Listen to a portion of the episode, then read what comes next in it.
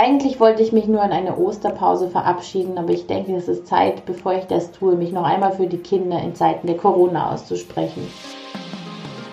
Hallo und herzlich willkommen beim Familienpodcast Gesund und Glücklich mit Dr. Mami. Ich freue mich wahnsinnig, dass du dabei bist. Mein Name ist Desiree Ratter, ich bin dreifache Mutter und Kinderärztin. Ich helfe Müttern dabei, ihren Kindern eine glückliche und gesunde Kindheit zu schenken, ohne dabei selbst auf der Strecke zu bleiben. Genau, du hast schon richtig gehört, ich werde nichts posten in den nächsten zwei Wochen und melde mich dann am Montag, den 12.04. wieder. Aber eine Sache möchte ich trotzdem loswerden. Ich will eigentlich schon länger darüber sprechen, aber die letzte Woche in der Praxis habe ich mir gedacht, es muss jetzt endlich mal gemacht werden. Ich bin, ich weiß nicht, ob ich wütend oder einfach enttäuscht bin von den Politikern oder welche Gremien auch immer zuständig sind für die Entscheidungen, die für oder gegen die Kinder ähm, getroffen werden im Rahmen der Corona-Krise. Letzte Woche kam ein Kind zur Vorsorge und hat gesagt, es ist jetzt der 21. Abstrich in den letzten Wochen, den er machen musste.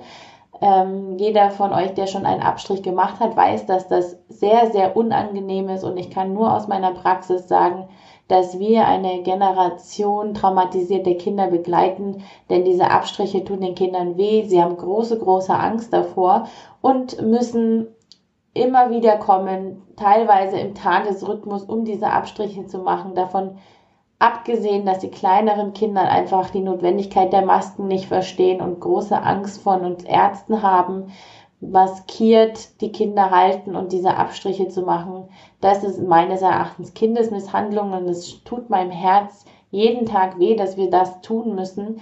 Auch ich hatte vor ein paar Tagen ein hochfieberndes Kind, ähm, das praktisch nachgewiesenen Harnwegsinfekt hatte, aber gleichzeitig eine Mittelohrentzündung. Also war ich gezwungen, dass dem Kind, dem es wirklich so, so schlecht ging, auch noch mit den Eltern zu halten und den Abstrich zu machen. Und das ist einfach eine absolute Katastrophe. Und es, ich habe so viel inneren Widerstand bei der ganzen Sache und versuche die Kinder und Eltern so gut wie es geht zu begleiten, aber es fühlt sich einfach falsch an. Davon abgesehen, wenn es jetzt zur Selbsttestung in den Schulen kommt, frage ich mich, wie das Ganze überhaupt überwacht werden soll, weil diese Abstriche, wie gesagt, äh, unangenehm sind und schmerzhaft. Welches Kind wird sich freiwillig den Abstrich so tief in die Nase schieben, dass auch zuverlässige Ergebnis bei, äh, Ergebnisse bei der ganzen Geschichte rauskommen? Dann hieß es zwischendurch ja, dass der 1. April ein Feiertag sein wird. Wir könnten äh, die Impfungen durchführen, müssten aber die Vorsorgen absagen, die seien ja nicht ganz so wichtig.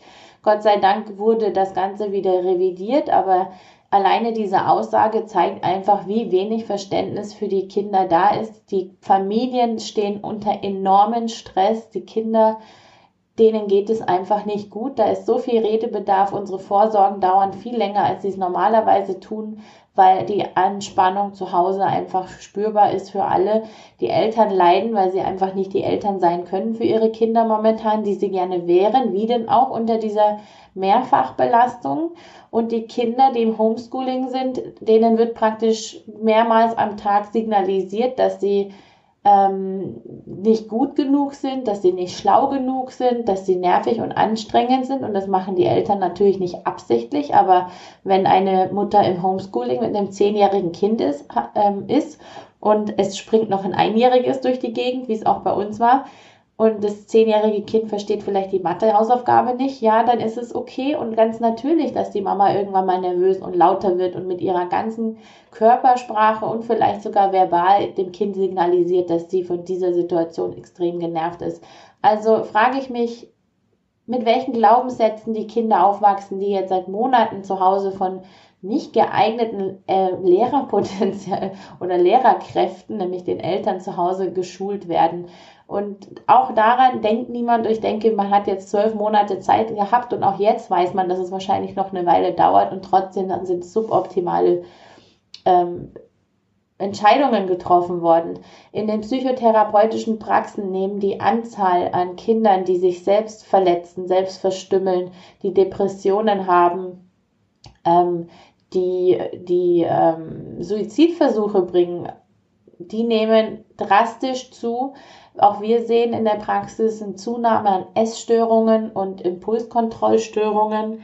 alles schön verschlüsselt äh, mit Ziffern, die signalisieren, dass mit dem Kind irgendwas nicht in Ordnung ist. Aber wenn man ehrlich ist, mit den Kindern ist alles in Ordnung. Nur die ganzen Umstände zwingen Familien in die Knie und ziehen eine Generation an Kindern auf, von denen wir noch nicht wissen, welche Langzeitfolgen das für sie psychisch und dann natürlich auch körperlich haben wird. Ich weiß, dass es viele Familien gibt, die es gut hinbekommen, wo es den Kindern gut geht, die nicht so viel mitbekommen, aber es gibt auch sehr viele Familien, wo es eben ganz genau nicht so aussieht. Und ich frage mich, wer sich eigentlich bei all diesen Entscheidungen, die jetzt während der Corona-Krise getroffen werden, sich für die Kinder einsetzen.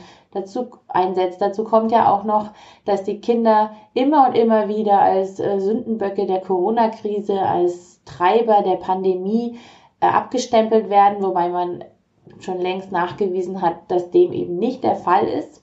Das ändert aber nichts daran, dass viele Menschen, insbesondere auch die Älteren, einfach große Angst vor der Krise haben und alles, was sie hören, sich irgendwie bei ihnen einbrennt. Und das sieht man auch, wie fremde Menschen unsere Kinder anschauen und mit ihnen umgehen, ihnen aus dem Weg gehen, vielleicht sogar aggressiv werden, weil sie einfach sich selbst gefährdet sehen. Das heißt, die Kinder wachsen sehr oft in einem Umfeld auf, in dem sie nicht gewünscht sind. Und Deutschland tut mir leid, wenn ich das so sage, ist sowieso nicht das Land, das dafür steht, dass Kinder extrem beliebt, begehrt und Teil der Gesellschaft ist, so wie es in anderen, zum Beispiel asiatischen äh, Kulturen der Fall ist.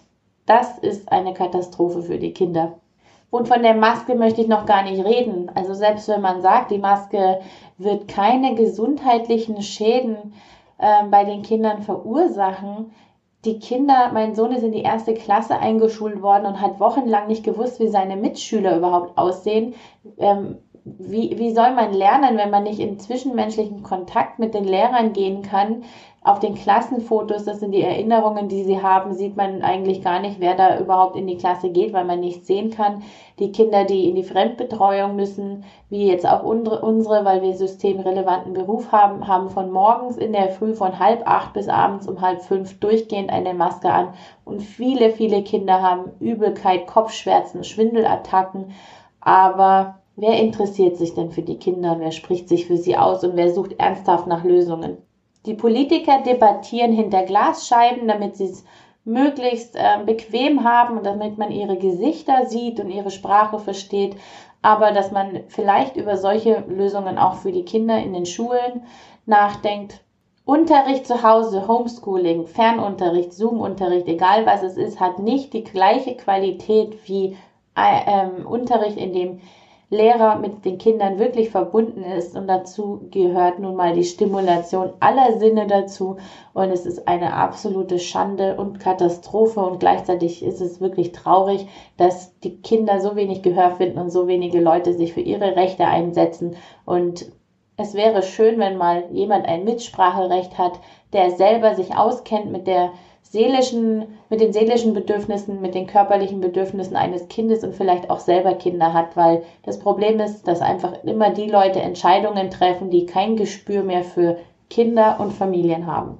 Und ich wünsche euch jetzt einfach dieses Ostern in trotz der ganzen Umstände, dass ihr irgendwie es schafft, diese Ferien zu genießen, die ganzen äh, Hiobsbotschaften, die man jeden Tag in den Medien liest, einfach hinter euch zu lassen und euch das selbst zu geben, aber auch euren Kindern zu geben, was ihr wirklich braucht. Und das ist eure tiefe Verbundenheit zueinander. Denn daraus könnt ihr Kraft schöpfen für alles, was ihr bewältigen müsst. Ich drücke euch alle von Herzen, auch alle Kinder und wünsche euch zwei wundervolle Wochen und wir sehen uns am 12.04. hier wieder. Bis dann. Das war's für heute beim Familienpodcast Gesund und Glücklich mit Dr. Mami und ich freue mich auf das nächste Mal. Ciao!